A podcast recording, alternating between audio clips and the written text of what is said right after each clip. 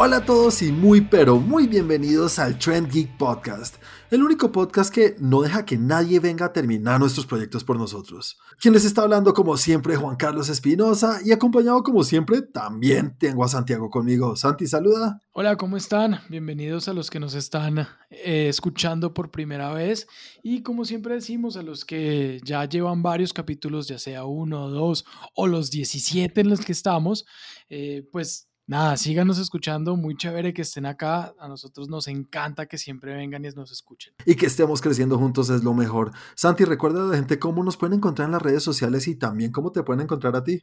Claro que sí, a mí me encuentran como arroba Santiago M. León en las redes y al canal lo encuentran en YouTube para todos los videos como youtube.com slash trendgeek, en Instagram como arroba trendgeek y en Twitter como arroba trendgeeklab. Y también, nos sobra decirlo, también nos pueden encontrar en Facebook, en nuestra fanpage y en nuestro grupo como Trend Geek. Y como ya habrán notado, falta una tercera llanta de este triciclo y ese es Cristian, que cosas que pasan en la vida no puede acompañarnos hoy. Comencemos hablando de lo que viste en la, en la semana. Cuéntame, ¿qué tal estuvo? Pues Juan, estuvo muy, eh, muy tranquila, una semana bastante bastante quieta, digámoslo así. Eh, seguí viendo la serie que les estaba comentando la semana pasada, eh, Peaky Blinders. Ya voy en la tercera temporada. Definitivamente está muy, muy buena. O sea, a mí me ha encantado. De verdad, no puedo recomendarla más. ¿Alguna temporada o la segunda temporada que te has dicho? Eh"? No, por ahora las dos van, van muy bien y la tercera empezó también con toda. Súper chévere. Yo creo que esas son de las que sí en algún momento en algún momento comenzaré a verla. Eh, ¿Algo más en tu semana o eso está acaparando todo? Eh, no, pues obviamente, obviamente le saqué un tiempito para la serie del momento acá, de lo que tenemos que hablar, pues yo creo que mm. hasta esta semana, eh, y es de las Dance. Pero primero voy a hablarte un poquito de otras cosas que también yo pude ver en la semana, comenzando por algo que he venido viendo todas las semanas y es algo que a mí me encanta, me fascina. No sé si estás al tanto o si lo estás llevando porque sé que sí ves la serie y estoy hablando de Ricky Morty, que ya va, empezó, digamos, con la segunda parte de su cuarta temporada. Tuvo un break ahí de diciembre hasta ahorita. Primero que todo, cuéntame, ¿si has visto algo de lo nuevo? Eh, alcancé a ver algo. Creo que vi uno o dos capítulos y por cuestiones de tiempo no pude seguir viéndola pero la tengo ahí en el, como decimos, en el tintero para seguir viéndola y definitivamente lo que alcancé a ver, pues sigue siendo Ricky Morty, o sea, sigue siendo la misma genialidad, mm. las mismas risas, la misma forma irónica y sarcástica de, de la serie, pero mm. creo que voy a empezar a retomarla de a poquitos. No puedo recomendarte la más, Santi. Obviamente tú, como lo dices, siguen por el mismo camino, siguen con el, el mismo nivel tan alto, una barra altísima, porque esta serie es de de, los fans y de los geeks, esto, eh, que no la ve, por favor, véanla, es muy chévere. Y lo que te digo, el último capítulo creo que fue el, el octavo de la cuarta temporada, está increíble. Son de esos que yo siempre te digo, pasan a ser de los que más uno recuerda, como fue el de Pickle Rick en su momento. Pickle Rick. Pickle Rick es increíble. Y este último eh, se llama como un tanque de ácido, creo que se llama en español. Eh, está buenísimo, es increíble, pasan a ser de esos, eh, de, los mejores de todos los, de todos los tiempos de Ricky Morty. Entonces, súper chévere el octavo capítulo de esta cuarta temporada. Otra cosa que vi que no sé si has visto por ahí es que salió una nueva película animada de, de DC Animation que se llama Justice League Dark Sí la vi, pero no tuve, o sea, sí sé que salió, pero no tuve tiempo de verla. También la tengo ahí, yo quiero, quiero verla, voy a tratar de verla esta semana. Cuéntame, ¿está, si está buena? ¿Vale la pena? Sí, la verdad es que sí está muy, muy, muy chévere.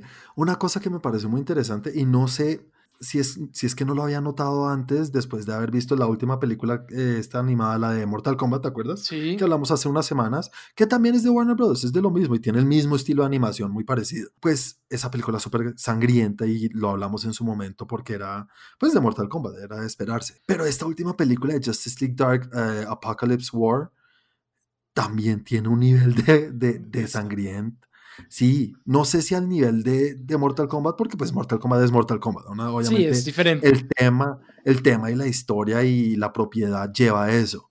Pero esta, esta película de, de, Justice League, yo no había visto esta brutalidad en las películas animadas. O no sé si es si no la había parado bolas, pero hay partes en que les arrancan brazos y piernas y sale el chorro de sangre y, y yo no me acuerdo haberlo visto así. Tuviste The Dark Knight. Es muy buena. Es que hace rato no la veo, pero es, muy, buena y también tiene bastante sangre. Sí, entonces de pronto sí puede ser lo que te estaba diciendo, que no me acordaba bien si llegaban a ese nivel de brutalidad.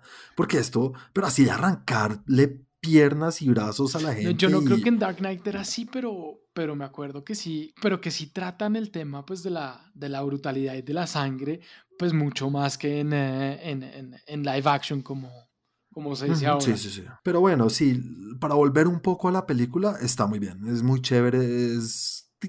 Yo estas películas animadas de DC creo que nunca he visto una que diga, ¡Wow!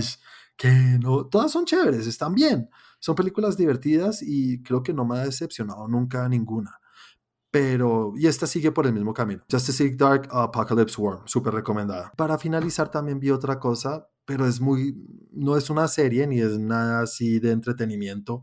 Pues sí es de entretenimiento, pero no es, no es serie ni televisión ni película. Estoy hablando de, no sé si has visto que a raíz de todo lo que se está viviendo, la coyuntura, la pandemia, la cuarentena, han hecho una especie de reuniones de elencos de series o películas famosas de la historia. Mm, no. Digamos, Josh Gad. ¿Sabes quién es Josh Gad? Es el que hace la voz de Olaf. De Olaf. Él tiene un canal de YouTube y montó una serie nueva que se llama Reunited Apart. Y lo que hace es conseguir a los miembros de elencos de películas muy conocidas. En este momento tiene dos capítulos y el primero, pues casi me voy de culo cuando lo hizo, o el segundo, no me acuerdo el orden, pero son dos y ya vi los dos. El primero lo que hizo fue reunir al elenco de Back to the Future, de Volver al Futuro.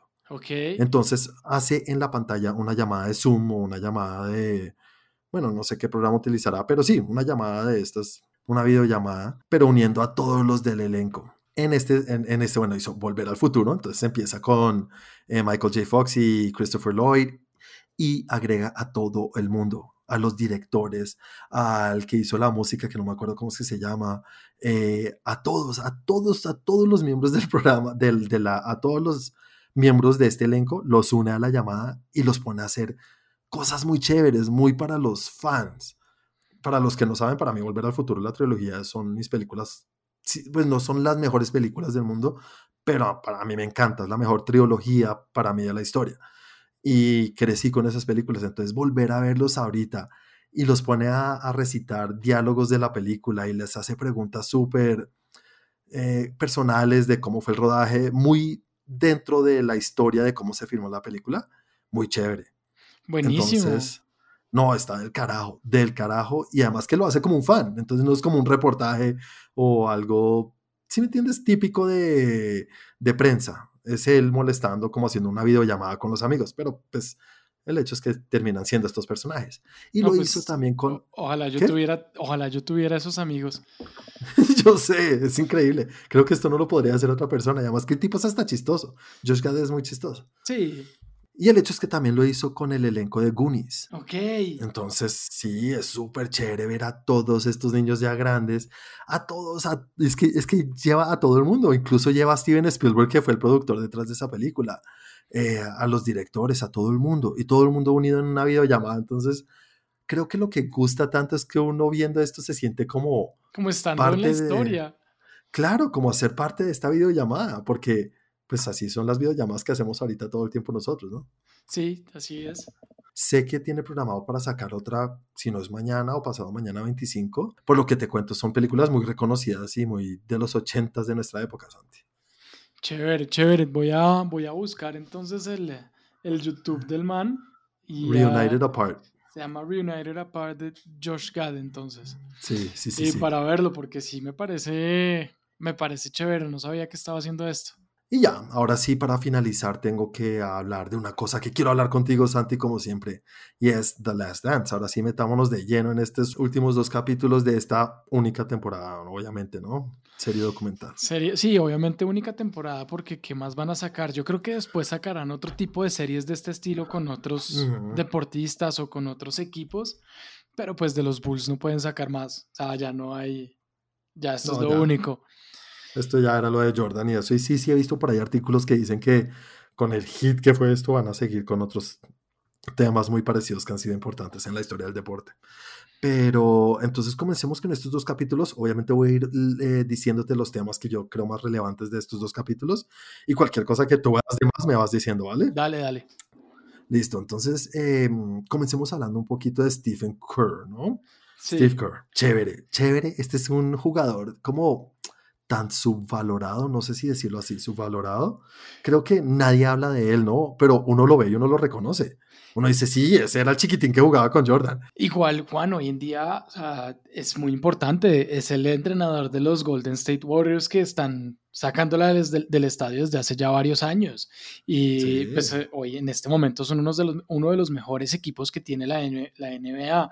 Obviamente Lakers ahorita está dándole duro con, ah, con el equipo que tiene y pues teniendo a, a King eh, LeBron pero, pero Steve Kerr no deja de ser una persona demasiado importante en el mundo del básquet. Muy chévere y me gustó mucho la historia que nos contaron de, de lo que le sucedió a su papá, ¿no? Y, sí, qué fuerte. Y cómo fue su relación con su padre y lo que le sucedió y cómo lo llevó a convertirse en lo que era o lo que llegó a ser en los Bulls. Él decía, ah, por mí no daban un peso. Él, le, sí creo que más que cualquiera de las historias que hemos oído, creo que es el que más le ha tocado luchársela porque ni siquiera medía dos metros ni nada así para, para llegar a ser lo que fue. No, de verdad, ese fue, ese es de los que, de las demostraciones que el, el talento es el 10% de la, del, del, éxito, que el resto es entrenamiento y constancia y, y, seguir y seguir y seguir, porque pues el tipo lo que hacía era eso, era entrenar y entrenar y entrenar y entrenar y el talento pues no es que fuera su, su mayor virtud o su mayor cualidad. Es uno de esos tipos que cae bien, ¿no? Me, me gustó, me, me cayó muy bien verlo. Y... Además que es la forma como, como se expresa, la forma como habla, diciendo que, pues, muy sencillo, pero al mismo tiempo fuerte en su forma de ser y que no se deja de nadie. Y él lo decía, pues, cuando me tocó parármele a Michael Jordan y pues casi que pelear con él, en algún momento pues me tocó hacerlo. Y yo no me iba a dejar, pero pues también soy una persona humilde y también tengo esto y tengo mi historia y, y ya después cuando se volvieron, digamos que desde ese momento que se ganó el respeto de Jordan, se convirtió en, eh, en, en, en, una de las manos, en una de las manos de él, en uno de los pues, de sus miembros del equipo al punto de darle el balón final de un partido. Tiene, tiene eso en su, en su repertorio de tiros para ganar campeonatos. De cerrar campeonatos. De cerrar campeonatos y lo cerró. Y lo que, lo que dijo cuando, cuando, cuando cerró el, el discurso en, eh, en, el parque donde estaban todos reunidos. Muy chistoso. me, pareció, me pareció buenísimo porque además lo dice de la manera diciendo, obviamente, o sea, no es que me haya tocado llegar a salvarlo como lo pinta, pero esa es la, esa es la versión que yo, me, con la que yo me quedo.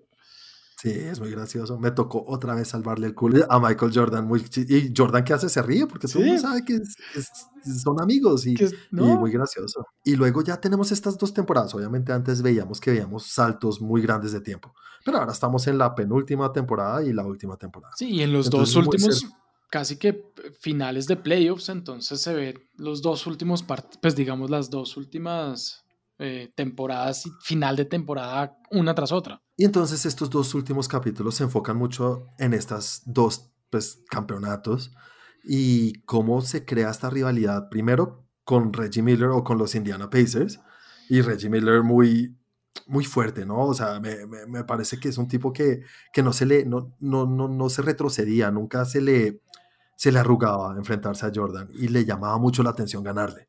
Sí, y en medio de todo también se le ve el respeto que le tenía, porque la rivalidad y las ganas de ganarle, pero mm. nunca dejó de, de respetarlo. Y él lo decía también, o sea, su rivalidad no dejaba de ser una rivalidad y punto. O sea, tampoco llegaba a ser un odio, en fin. Y, y la forma como siempre se expresaba o como siempre lo hacía alusión a Michael Jordan. Él dejó de decirle Michael Jordan desde, ah, desde, desde un partido específico por una situación que tuvo y de ahí siempre le decía el The Black Cat o el, señor Jordan o, casi que siempre lo llamaba como por ciertos apodos, pero nunca Michael Jordan. Y no sin decir que es un bacanzote, sino que un tipo parado y un chino que llegó flacucho, porque es que es un flacucho y todavía sigue siendo ahorita sus, no sé, 50, 50 años. eh, sigue siendo el mismo, que, que, la gente no da un peso por él, pero en su época, yo me acuerdo, Reggie Miller es de los que uno habla de los monstruos de la historia del Claro, claro, es de los grandes. Y luego, sí, la otra rivalidad, que esa la tengo mucho más presente. Y no sé si es porque fue la última temporada de Jordan, las dos últimas temporadas con los Utah Jazz. y con Carl Malone y el otro, ¿cómo se llamaba? John Stockton. Que era el Stockton. Me acuerdo de esos dos, eso lo tengo tan claro en mi mente que yo pues en mi época era chiquito, yo no sé, esto pues tendría 15 años cuando pasó esto y, y para mí yo los odiaba porque iban en contra de Jordan. No porque fueran malas personas, porque claramente en el documental uno ve que eran unos vacanzotes. Sí. Eran, Malone era el que e, es de estos tipos que no, no es muy expresivo, ¿no? Nunca lo voy a hacer nada, pero jugaba muy bien. Era muy bueno, era gigante, era grandotote. Era bien grande pero me gusta cada, cada partido que salía y iba y abrazaba a Jordan y muy bien. Y, no, y, mira que cuando, o sea, algo que me pareció impresionante es en el último, en el último partido, en el último campeonato, fue hasta el bus a despedirse de Michael Jordan y a darle las gracias y a decirle buen partido, o pues no sé qué le habrá dicho, pero pues no le dijo sos un hijo de puta. O sea, fue, lo saludó y le dijo chao, muchas gracias y en fin. Pero eso, eso, es, eso es respeto eso, ahí se ve el respeto que tenían el uno al otro y la rivalidad positiva que tenían ellos dos. Hubo un, paréntesis ahí en el cual empezó otra vez el tema de Rodman. Maldita sea, me, da rabia. me dio mucha rabia ver que me voy, me voy a, a lucha libre. Es que Dios mío, mira, te lo juro, esto es una cosa que no estaba pasando en vivo, pero yo me cogía la cabeza de, maldita sea Rodman, ¿por qué eres así? Ah, yo, yo, lo, yo lo pensé y dije, no, definitivamente es él, igual cuando volvió otra vez, igual lo mismo, el más, el, que, el mejor del partido, y son los momentos que él necesitaba para, para eso, para no aburrirse y para llegar con toda la energía. Es como, no sé, hay unos que van y se hacen un masaje, hay otros que van a, hacer yoga y a respirar. Rodman tenía que ir a hacer otro tipo de cosas, a emborracharse, a, lo que fuera y, y, volver con toda la energía a ser el mejor, porque volvió y la rompió en el partido que siguió. Cuando todos pensaron que no iba a dar un peso por él, el tipo llegó y... y, además que llega calladito como si todo yo sé, la cagué, pero, pero fresco. Mi, mi básquetbol habla por mí. Creo que no hubiera podido ningún otro entrenador poder aguantar esto. Metámonos un poquito con ese partido final y todo lo que sucedió en ese partido, empezando con Pippen y lo que le pasó en la espalda. Qué, qué emocionante ver este partido, ver esto en este documental. Lo que le tocó hacer a Jordan, que estaba vuelto mierda porque le tocó prácticamente triplicarse porque no estaba Pippen. Claro. Y, y como, como Pippen lo ponían a jugar así sin sin poder, nada, no, es que tú lo veías corriendo y no podía, no podía moverse bien. No podía moverse bien. Y como ponían y decía que él era, él era el señuelo y que todo el partido había sido el señuelo y el tipo salía y volvía y entraba y corría dos, pues, corría no, medio caminaba rápido, dos canchas y se cogía la espalda, pero, pero igual tenían que marcarlo. Y eso era una marca menos para el resto. En algún momento lanzaba y, metía cestas así como estaba. Sí. Ah, era increíble. Este partido fue de lo más emocionante que vi y me gustó que fuera el cierre porque a lo largo de toda la temporada de estos capítulos del documental hemos visto momentos muy emocionantes y digamos que cada capítulo hemos visto rivalidad con algún equipo. Y yo decía, ¿cómo van a hacer que este último sea tan emocionante? Y sí lo fue, sí fue como un partido que tuvo más cosas más de lo normal para cerrar lo que fue toda la temporada y todo lo que fue Jordan y todo lo que fue estos Bulls. Entonces, qué buen partido. Y hablando de eso, hay que hablar de las últimas dos temporadas, de los últimos dos partidos o, los dos playoffs finales. Y es cuando también eh, eh, envenenan, por decirlo así, a Jordan. ¿Cómo te pareció eso? Sí, eso es algo que yo no, yo no podía creerlo. Eso es una cosa que, que, he oído por ahí. Yo no podía creer que el man se comiera una pizza entera solo. Con ese tamaño, imagínate cuánto se come Shaq. No. no, y en esa época la cantidad de energía que necesita una persona de ese ritmo, pero, pero. ¿Y será, tú crees que lo hicieron a propósito? Obviamente, es que, es que, pues en la forma como lo ponen ahí, yo no veo otra razón. Además, lo que dice, me pareció completamente estúpido lo que dice el entrenador de los Jazz al final cuando dicen, eh, como así, Michael estaba enfermo, tan pendejo, si sabía todo el mundo, y todo, el tema desde antes, los jugadores sabían cómo no iba a saber él, o sea, el técnico tiene que saber eso. Y Jordan así con eso y sigue jugando un partidazo. E, ese partido también fue muy emocionante. Claro. Claro, no, al principio que el tipo no podía y estaba perdiendo todas las bolas y no podía y no podía, cuando ya de un momento a otro dijo como, no, ya me toca, me tocó. Sacó Eh, fuerzas de donde no hay, en serio. sí, y, y, y ganar, y que creo y ganaron el partido. Sí, lo ganaron, terminaron ganándolo. No, es increíble. Y era Karl Malone, ya lo quiero un poquito más de lo que lo odié cuando era niño. No, yo sí siempre los quise a Malone y a Stockton, eran, ah, jugaban demasiado bien y era una dupla Sí. demasiado buena, era demasiado buena. Stockton, Stockton le ponía todos los valores donde se los tenía que poner. Stockton era, era, era muy, muy, muy bueno. Y bueno, ya metámonos un poquito en lo que fue el cierre del, ya de la serie y del documental, ver la celebración. Y me quiero meter de lleno un poco en lo que habló Jordan al final, que me pareció increíble, que él dijo que hubieran podido seguir y que él Sí. hubiera querido seguir y que le, le- le jodió en el alma haber tenido que retirarse por lo que sucedió, las cosas aparte, por lo de Phil Jackson.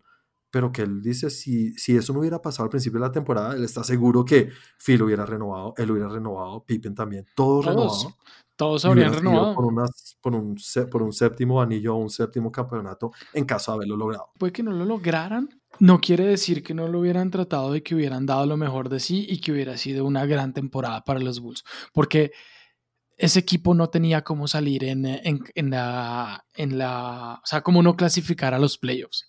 Era un equipo demasiado bueno. Obviamente ya, ya muchos estaban viejos, pero podían pelearse ese último campeonato, los lo habrían podido hacer. Y lastimosamente el general manager eh, Jerry. Jerry Krause pues tomó las decisiones que no eran y nos privó al mundo de una temporada más de Michael Jordan en los Bulls. Claro, y jugando, ah, porque es que si vienen de ganar la última temporada o el último campeonato, es porque todavía están en lo más alto, Sí, todavía están en, el, en, en la plenitud de su juego. sí, Entonces sí da mucho pesar y que él lo haya dicho me pareció durísimo porque yo no tenía ni idea. Para mí era como, ay, bueno, igual, ¿cuántos años tenía Jordan en ese momento? Ya tendría sus 30 y algo, ¿no? treinta y pico, sí. Sí, Jordan ahí ya tenía 35 años, ya estaba, pues sí, ya es un jugador mayor para la temporada o para el deporte, pero igual seguía en lo más grande, lo que dije ahorita, seguía en, lo, en la plenitud de su juego. ¿Sabes qué es lo que más me duele a mí? Que obviamente pues para mí y creo que para muchos es el jugador de básquet más importante que ha tenido la historia, pero que el tipo, si no se hubiera acabado, de no haberse acabado ese, ese equipo, sino que el equipo hubiera seguido y e hicieran lo que hacen todos los años, que empiezan, no sé, que sale Pippen y entra uno nuevo, que el año siguiente sale eh, Kerry, entra otro, y así, y mantienen el equipo y Jordan de capitán del equipo, puede que no hubiera seguido ganando campeonatos o todos los campeonatos, Pero sí. tendría hoy en día muchas más estadísticas donde habría podido seguir siendo MVP, donde habría podido seguir siendo mayor anotador, donde tendría un número de, canastas eh, más alto y que sería más difícil quitarle ese título. Porque, por ejemplo, no sé, siento que un gran jugador como es LeBron, que no es mi jugador preferido y que no me gusta mucho el juego que tiene, pero. Pero pues no le no dejo de decirlo, el tipo es muy, muy, muy bueno.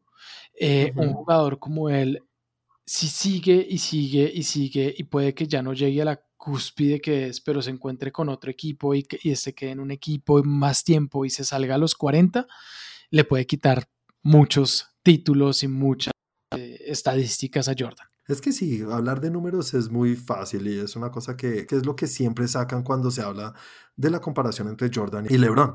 Que, que es muy fácil decir, LeBron ha estado en tantos equipos y ha hecho esto y ha estado con jugadores que no tan buenos.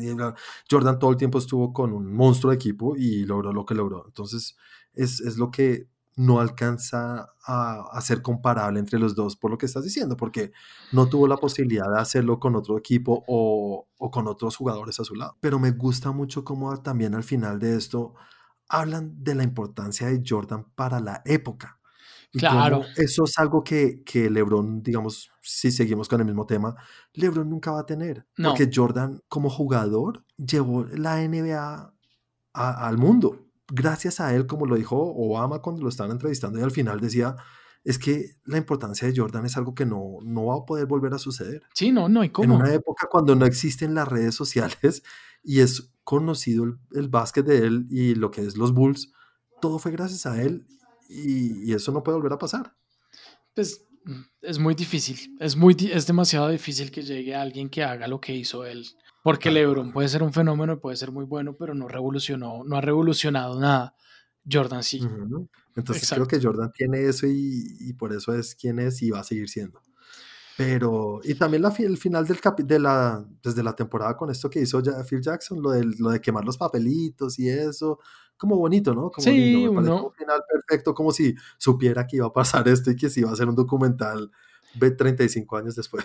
Igual Phil sí es una persona que hace ese tipo de cosas y a lo largo de la serie también lo demostraron. El tipo ahora los ponía a hacer yoga, los ponía a hacer salidas diferentes, los ponía a hacer cosas y él, y él cuenta también de dónde viene esa historia. Él tiene mucho, le gusta mucho la, la como pues la historia de la, sí, indígena americana eh, creo que te dijo que tenía raíces de, pues, raíces indígenas americanas y, eh, y, que le gustaba mucho meterse en ese tema y la esposa también con el tema así de psicología y no me acuerdo qué más cosas. Entonces, entonces como que le gustaba llenarle, llegarle a sus jugadores de otra manera. Eh, y eso se ve y se ve muy bien en, en, en, la forma como los manejaba, como manejaba Rodman. Bueno, Santi, ya se acabó esto. Tú, para finalizar, ¿cuánto, qué, qué, nota le pondrías sobre 5 ah, todo esto? Seis. Sí, bueno, yo también estoy de acuerdo. Yo no tuve un momento que, o un capítulo que hubiera dicho como, uy, mm, perdieron un poco el balón. No, no, no, seis total, un seis contundente, rotundo seis de, es de lo mejor que, que he visto en deporte.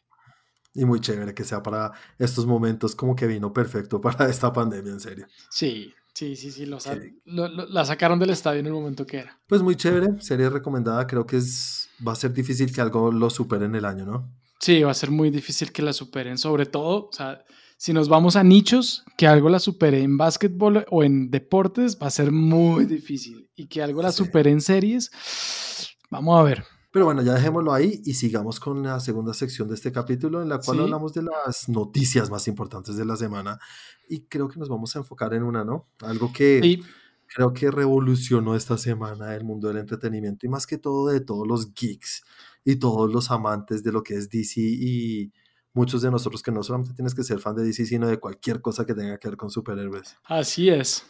Y es un tema que ya hemos venido hablando eh, en estos capítulos del podcast, ¿no? Lo hemos hablado varias veces. Es que es, un tema, es que es un tema muy importante y es un tema que ha dado que hablar muchas veces. Y, y pues aquí, no sé, Juan, suéltala.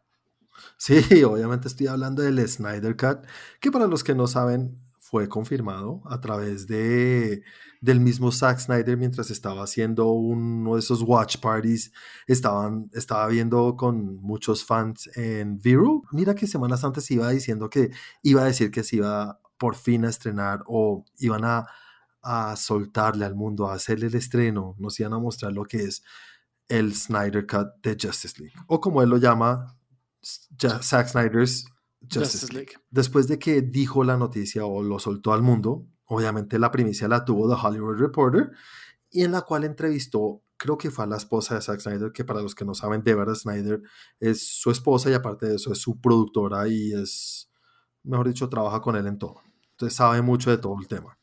Y le dijeron, ¿cómo en qué iba a consistir esto? ¿En qué iba a consistir en caso de que la hicieran en, en, pues, en HBO Max? Primero que todo dijo que lo que está grabado o lo que él tiene como corte, por así decirlo, dura más de cuatro horas. O sea, es poquito. Entonces, la idea, la idea sería hacer una película de, creo que cuatro o un poquito menos en caso de que la editen, y digamos, pero sería una película bastante larga, ¿no? Sí. Eh, o la otra opción es hacer una miniserie de cuatro, o, no, de seis capítulos, creo que dijo ella.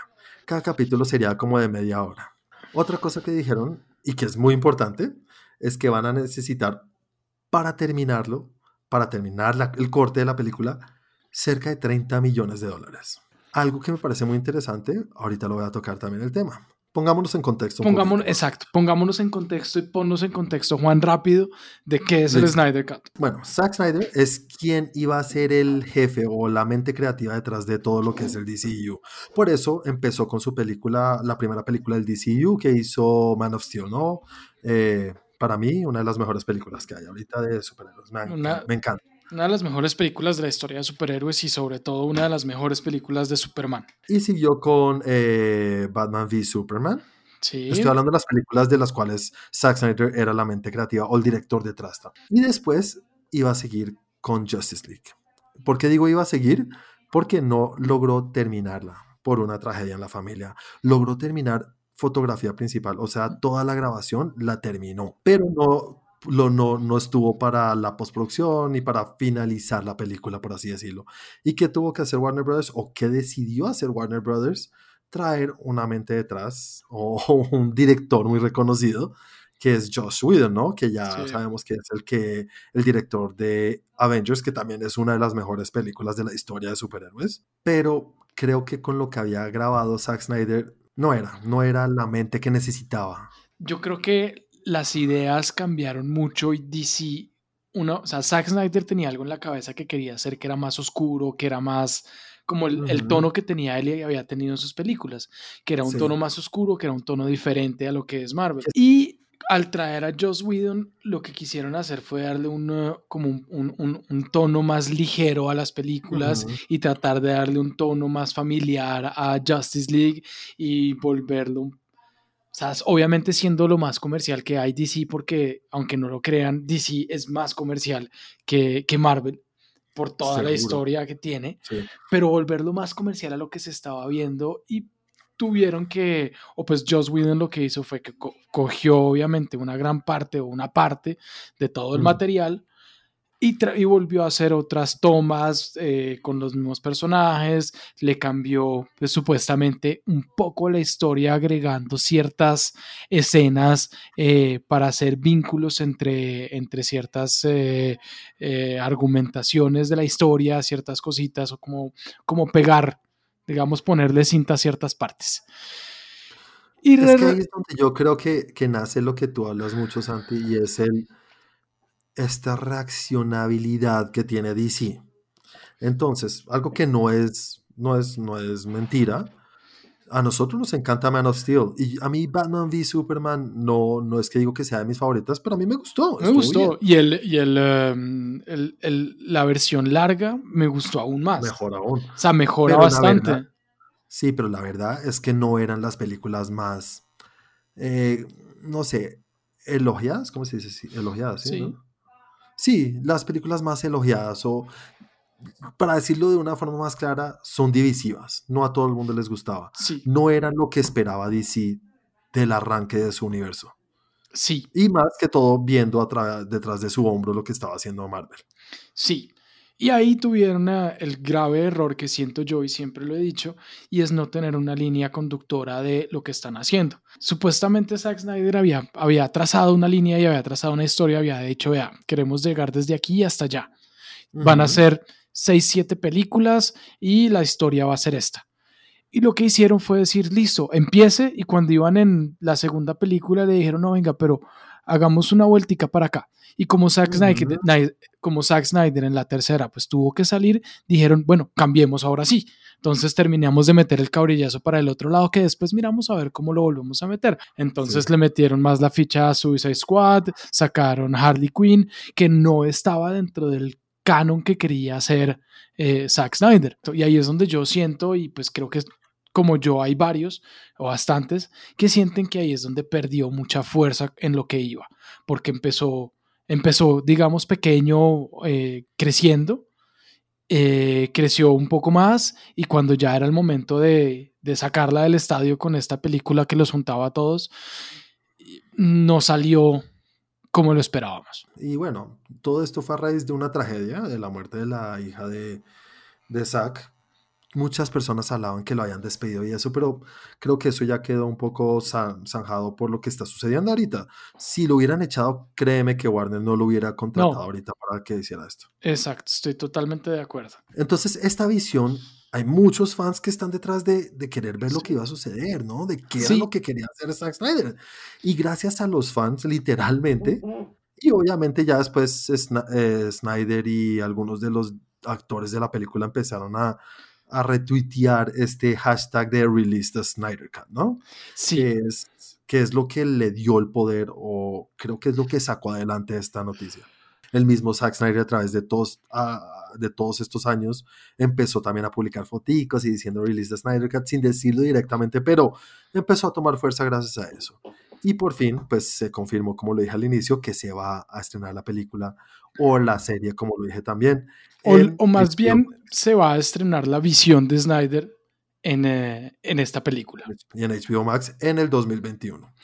Eh, primero que todo, ¿tú qué opinas de que sean cuatro horas o que sea una serie? ¿Tú qué preferirías? Eh, uy, no sé. La verdad, en Zack confío. Lo que él crea que es mejor para su visión, ¿no? Sí, en, en Zack confío. Si él cree que es mejor hacer cuatro capítulos de cinco horas, que los haga, no me importa. Si es mejor hacer una película de cuatro horas, venga, si hay que ponerle intermission, que lo ponga, si no, no me importa. Lo que él sienta que es lo mejor, ahí estaré. Pero qué nota tener una serie así. A mí me encantaría, me parecería el futuro. Me parecería muy chévere. Hay, hay otra cosa, Juan, que quería hablarlo. No sé si lo tenías ahí dentro de los, dentro de los pointers. De pronto, dale. Y es el, eh, algo que yo había dicho en, eh, en capítulos pasados de, de, este programa, donde, donde pues, o sea, eh, ¿cómo se dice? I stand corrected. Que hay que aceptar cuando uno se equivoca, ¿no? Sí, hay que aceptarlo cuando uno se equivoca o cuando lo corrigen y eh, hay una, una expresión que, que, que, dicen en Estados Unidos que es I stand corrected cuando, cuando yo había dicho algo y, y me demuestran lo contrario. Y algo que yo había dicho es que veía muy difícil que Warner Bros. volviera a trabajar con, eh, con Snyder en esto porque estarían asumiendo el error que, cometieron y que es muy difícil que una productora de este estilo, que un estudio tan grande, que, que esta gente dijera que sí, cometieron un error, que lo están haciendo, porque eso es lo que están haciendo en este momento con el, con el Snyder Cut. Y yo no pensé que lo fueran a hacer. Me encanta poder decirlo en este momento, me encanta poder equivocarme de esta manera y decir, me están corrigiendo y me parece buenísimo. Aunque debo decir que detrás obviamente siento que hay mucho dinero en juego. ¿Y cuál es ese dinero? Todos están lanzando sus eh, plataformas de contenido. Y esto, los fans, se demostró que es una, fan, que es una fan base muy grande. ¿Y cuántos estamos dispuestos a pagar por tener HBO Max en el momento en el que salga el Snyder Cut? Vamos a ver, vamos a ver, porque si antes los que tanto lucharon y pelearon por esto, tienen que, tienen que demostrarlo después y pagar y no empezar a piratear y descargarlo, sino pagar, que suscribirse, porque todo lo que hicieron por esto para después no suscribirse a pues, Max. Y me encanta vivir en una época en la que se pueden escuchar estas noticias de esta manera. Nunca nos imaginamos que esto iba a pasar. Pero creo que ninguno de los dos o de los tres habíamos tenido en cuenta o habíamos tenido la idea de lo que era HBO Max. Exacto. De lo que es esta plataforma. Para los que no saben, HBO Max ahorita fue comprado hace poquito por ATT. Sí. Y Warner, Warner Media fue comprado por ATT, digo. Y aquí se unieron todas estas plataformas, por eso es que se llama HBO Max, para que la gente que no sabe, no se llama Warner Media Plus, o no sé, cualquier cosa así, por eso se llama HBO Max y ahí está todo el contenido de Warner Bros. Eh, el hecho es que no hayamos tenido en cuenta esto. Se mezcló el cóctel perfecto, por así decirlo, para que se llevara a cabo esto. Sí. Lo que sí quería hablar es la, el segundo tema, que es que no sabíamos, en serio, Santi, qué tan finalizada estaba la película. Eso también es cierto. Y es algo que, mira, yo pensaba que le faltaban cositas, pero parece que le faltaba todo. Le faltaba mucho. Muchísimo. O sea, todo era como decir un carro sin latas. No tenía nada de lo que lo hace un carro. Sí, todo el motor y lo de adentro sí estaba, pero no tenía lo que para uno, uno decir, esa película ya se puede estrenar.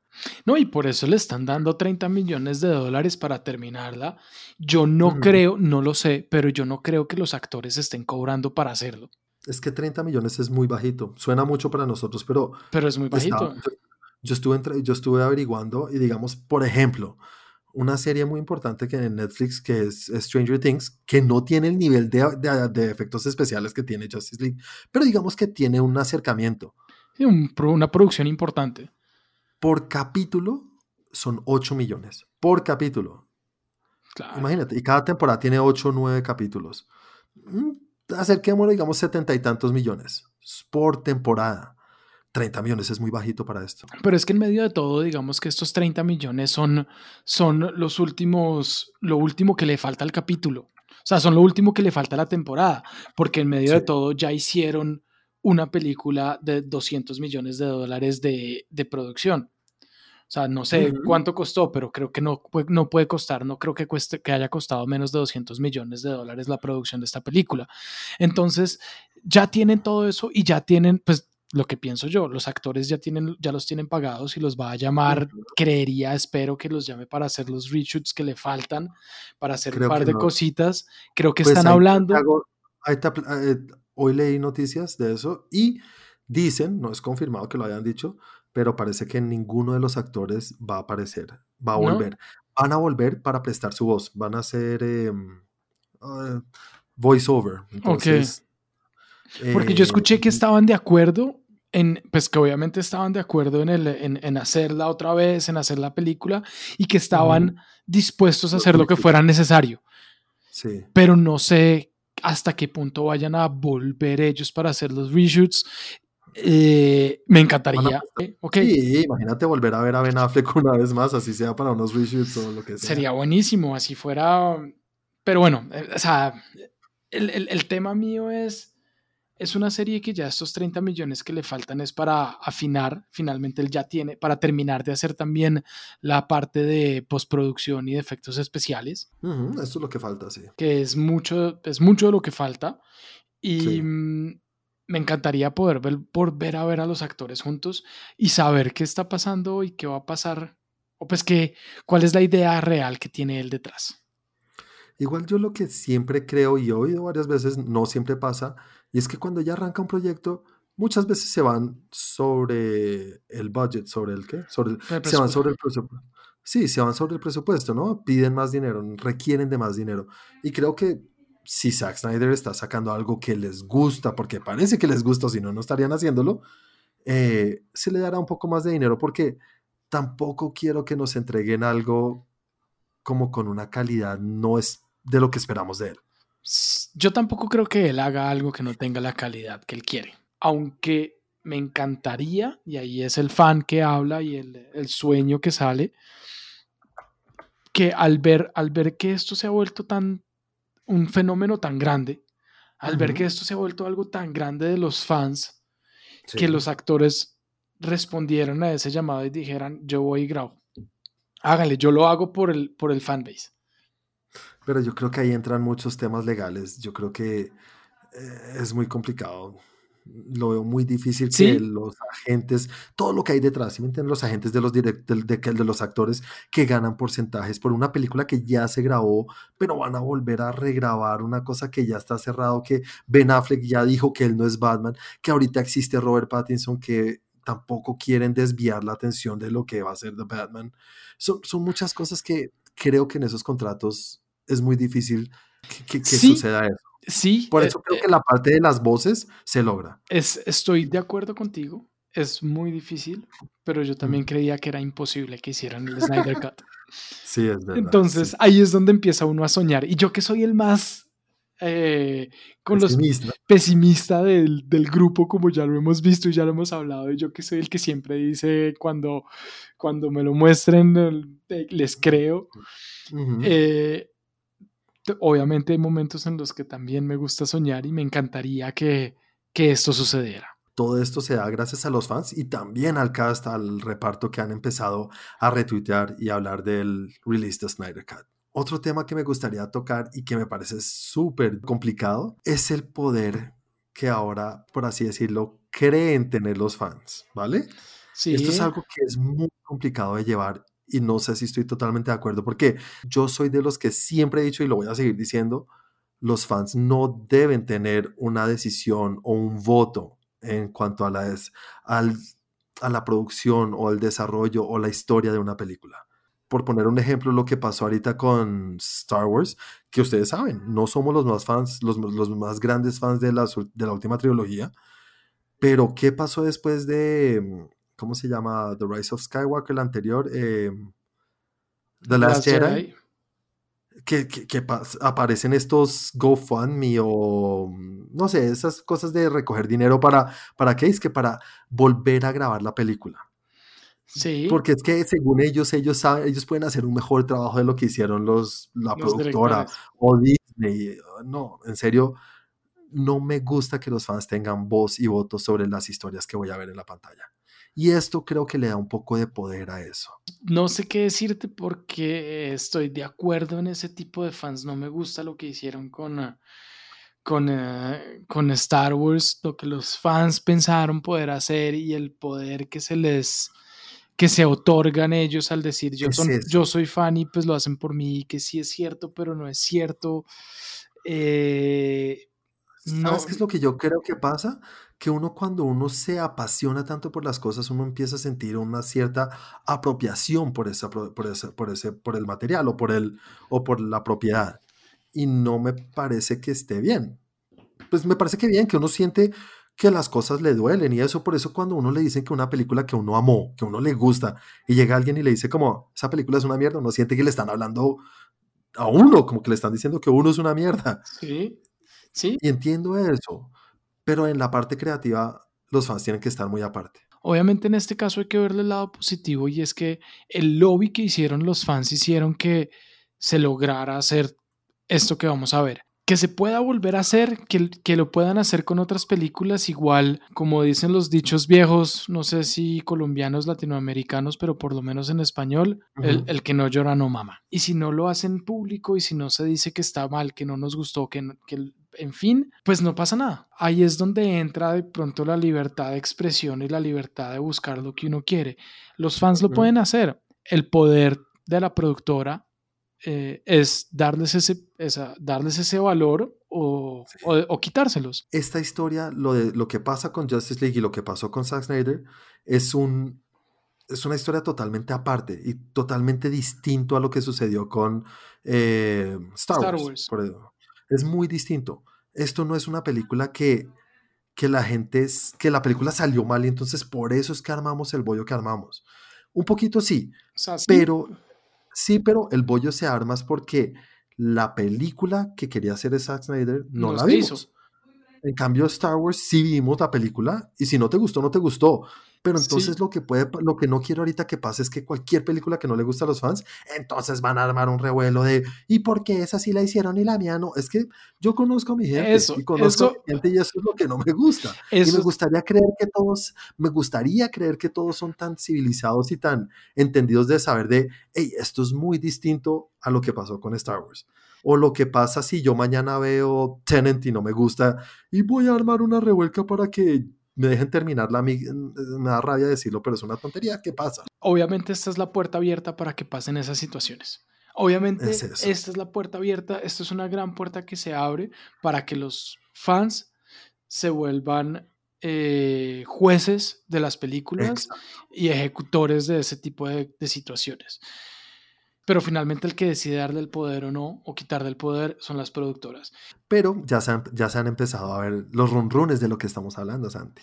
Obviamente algunos son más chistosos que otros. Empiezan a hablar de queremos ver la versión real de Ghostbusters. También sabemos que hubo problemas detrás de eso. De Ghostbusters, la, de las, la que se estrenó ahorita, la que era todas mujeres. Eh, también vimos que empezaron a hablar de sacar la versión real de Sonic. ¿Te acuerdas que, que Sonic le cambiaron el rediseño, al le hicieron un rediseño al personaje? Obviamente todo esto son tonterías, pero es que hay fans de todo. Para finalizar, quiero hablar del último rumor que me gustó, y ni siquiera es un rumor, es algo que está generando mucho más rum rum de lo que tú crees, Santi. Y es que están hablando de release the Air Cut de Suicide Squad. Sí. Guácala. Sí. Eh, pero en ese, mira que en ese no estoy tan en contra. Pero es que eh, acuérdate, Santi, porque esa película, por más que no nos gusta a los dos, ¿no? No nos gusta, para, para, mí es de lo, está en lo peorcito que ha hecho DC. Sí. Pero sí sabemos que detrás de la producción hubo muchísimos problemas. Muchísimos. Muchísimos. A, a, ellos lo sacaron de la producción, ni siquiera no lo sacaron de la producción, pero lo pusieron a un lado también, a la también de acuerdo a la reactividad que hablábamos ahorita, de lo que estaba pasando con, con DC, con lo que había pasado con eh, Batman v Superman y con Man of Steel. Y ellos no tuvo decisión de nada sobre el corte final. No, y hay que hablar también del Guasón. Todo lo que hizo Jared Leto, que se preparó para el personaje, que iba a ser un, personaje muy importante en la película, que le pintaron, mejor dicho, esta vida y la otra, que grabó casi que no sé, una hora de película, él solamente pasada en él, un tiempo grande, y tuvo no tuvo más de 10 minutos de pantalla su personaje. Y él dice que todo eso lo cortaron después en Prost. Entonces, a mí sí me encantaría poder ver el guasón de Leto. Eso es lo que más me llama la atención de la película. ¿Mm? Porque sí, el corte final sería solamente una nueva edición, pero esa edición hay mucho material que se quedó en el suelo de la, del, pues, del cuarto edición, como se dice del Guasón. Y se dice que la tercera, el tercer acto de la película iba a estar muy enfocado a la relación entre Harley Quinn y el Joker. Entonces había mucha cosa que ver detrás de eso. Y me gustaría verlo porque, no sé, creo que los dos estamos de acuerdo en que el, el guasón de Jared Leto no lo podemos criticar de la manera que se critica porque la verdad no lo vimos. Exactamente. Porque sí, si, si fue malo, me gustaría poderlo criticar por malo pero también, pero pues conociendo a Jared Leto, no creo que, que fuera malo. Bueno, ahora te voy a decir por qué es tan creíble o posible que esto suceda. Todo empezó porque los fans publicaron un tweet de esto que pasó después del, después del Snyder Cut. Los, uno, los fans publicaron un tweet diciendo, ahora cuando tendremos el corte del el Ayer Cut que están llamando. Y ATT, pues que son los dueños de Warner Media, respondieron una cosa a la vez. Mira, ya con eso se prende el fuego, ¿no? Ya con eso ya fácil. Y ayer, y, bueno, y al día siguiente, pues el director David Ayer respondió con una imagen del guasón sentado. Y las palabras dice como, mm, aquí te estaré esperando. También estoy interesado en acabar y que se vea mi historia. Solo con esas palabras tontas. Y otro fan tuiteó una imagen de Harley Quinn diciendo como esto, siempre esto. Y AT&T, que no tiene por qué echarle leña al fuego, pues le respondió y les dijo con una imagen de Enchantress y diciendo como pues con magia todo es posible son tonterías, pero, pero así inician estas bobadas. Y volviendo a los dichos de nosotros, cuando el río suena, piedras lleva. Entonces, pues sí es posible. Y, y volviendo al tema económico, porque ahí me hace pensar es en el tema económico. Suicide Squad sí generó mucho dinero. Sí, generó mucho dinero, pero eso no quiere decir que no puedan sacarle más. Todo puede ser ganancia. Ahí es donde me parece que tienes razón. Es un run run. No podemos emocionarnos más de lo, de lo que ya estamos con el Snyder Cut, pero viendo lo que pasó y viendo cómo nos corrigieron, puede ser posible. Y es que siempre existe la posibilidad de que nos den una mejor película. Maldita sea, Suicide Squad es muy mala. Es muy mala. Es que ahí sí hacer algo peor es muy difícil. Y eso es una cosa que me parece muy complicado también con Snyder's Cut, con Justice League y con esto. Que sea lo que sea que saquen, creo que los fans van a decir, esto es mejor. Pero es que Justice League tiene a Zack Snyder detrás y si Zack Snyder está haciendo todo para hacerlo es porque sabe que tiene algo bueno. Ay, yo no sé. Bueno, ojalá, ojalá. Yo sí, en Zack We Trust, yo creo en, yo, yo creo en Snyder. A mí todo lo de Snyder me ha gustado. Sucker Punch no tanto, pero me gustó. No la odio como todo el mundo. Santi, para cerrar, ¿quieres hablar un poquito de el tráiler de Tenant? ¿Viste el segundo tráiler de Tenant? Vi el segundo tráiler de Tenant. Me gustó me dio un poquito más de respuestas y más de ideas sobre de qué se trata la película, porque es que no sabíamos de qué se trata. Sí, es, es una película de Nolan, ¿no? Solamente hay que decir eso. Sí. Y, y, como los trailers de Nolan, creo que estoy, estoy seguro que todos han sido así, que nos dan más de lo que es la película y nos dan a entender el, el ¿cómo se dice eso? El, el ambiente, el, el, el género de la película, que es un género muy Nolan, pero todavía no tenemos ni idea de qué va. No sabemos nada todavía nos gusta lo que estamos viendo, pero yo todavía no tengo ni idea de qué va, no sé. Ahí va algo que, algo que yo siempre he dicho y que tú siempre me molestas por el tema, y es que a mí no me gusta ver tantos trailers antes de las películas. A mí no me gusta tener tanta información porque me gusta llegar a sorprenderme. Me gusta llegar a ver y decir, wow, o sea, esto es lo que, esto es lo que medio me imaginé o, o no tiene nada con lo que me alcancé a pensarlo. Eso es lo que me gusta de eso. Me gustan las películas de Nolan que son complicadísimas, pero esa es la maravilla de Nolan, que no, no, no, lo entrega sin decirlo masticado, pero no lo entrega para poder entender. Y bueno, aquí lo que tú dices todavía no entiendo porque sigue trabajando con el tiempo, ¿no? Es como, como el tiempo y cómo se puede manipular y moverlo hacia adelante y hacia atrás, pero en la misma línea. No, no sé, no, ni siquiera sé cómo explicarlo. No sé, no sé, pero pues hay que, hay que verlo. Y, parece que parece que es algo que tiene mucho en, en, varias películas, el manejo del tiempo de él, ¿no? Estoy pensándolo, Pero, pero sí, tiene como un manejo del tiempo diferente. Es como de los. Cada director, como sus historias, tiene una, un hilo conductor o algo que las une de cierta manera. Y, pienso en, eh, en Damián Chazelle, en, en el jazz y en la música, en el jazz, y eh, Nolan parece que tiene el tiempo. Vamos a seguir descubriéndolo. Bueno, Santi, película más esperada del año, por lo menos para mí, de lo que va, de lo que va a salir ahorita pronto. Sí, para mí también. Bueno, súper esperada. Cuéntenos ustedes los que nos están oyendo, qué piensan de lo que hablamos ahorita, obviamente del Snyder Cut. ¿Qué piensan? ¿Están de acuerdo? ¿Quieren ver el Snyder Cut? O a lo mejor dirán, hey, ya suficiente, ya sigamos con el tema que están llevando aparte. No sé, hay muchas cosas de qué hablar de este tema y lo que más queremos es que ustedes nos dejen saber qué opinan. Déjenos saber en nuestras redes sociales o en, el, o en los comentarios de este capítulo. Si lo están oyendo en iTunes, también déjenos saber, envíenos un review. Y Santi, por favor, recuérdale a la gente dónde nos pueden encontrar para generar esta interacción. Claro que sí, los videos los encuentran en youtube.com slash trendgeek. En las redes del canal estamos en Twitter como arroba trendgeeklab y en Instagram como arroba trendgeek. Y pues a mí me pueden encontrar como arroba Santiago Melión en Instagram. A mí me pueden encontrar en las redes como arroba juanaldiño. No se les olvide, también pueden interactuar con nosotros en Facebook, en nuestra fanpage y en nuestro grupo como Tren Geek. Eh, no siendo más, acá ya llegamos al final del capítulo de hoy, capítulo 17, sin Chris, pero de pronto con su espíritu en algún sentido. de alguna eh, manera. de alguna manera. Así que nada, la próxima semana aquí estaremos con, con seguridad los tres. Muchas gracias a todos y que pasen buena cuarentena. Chao, chao a todos. Chao.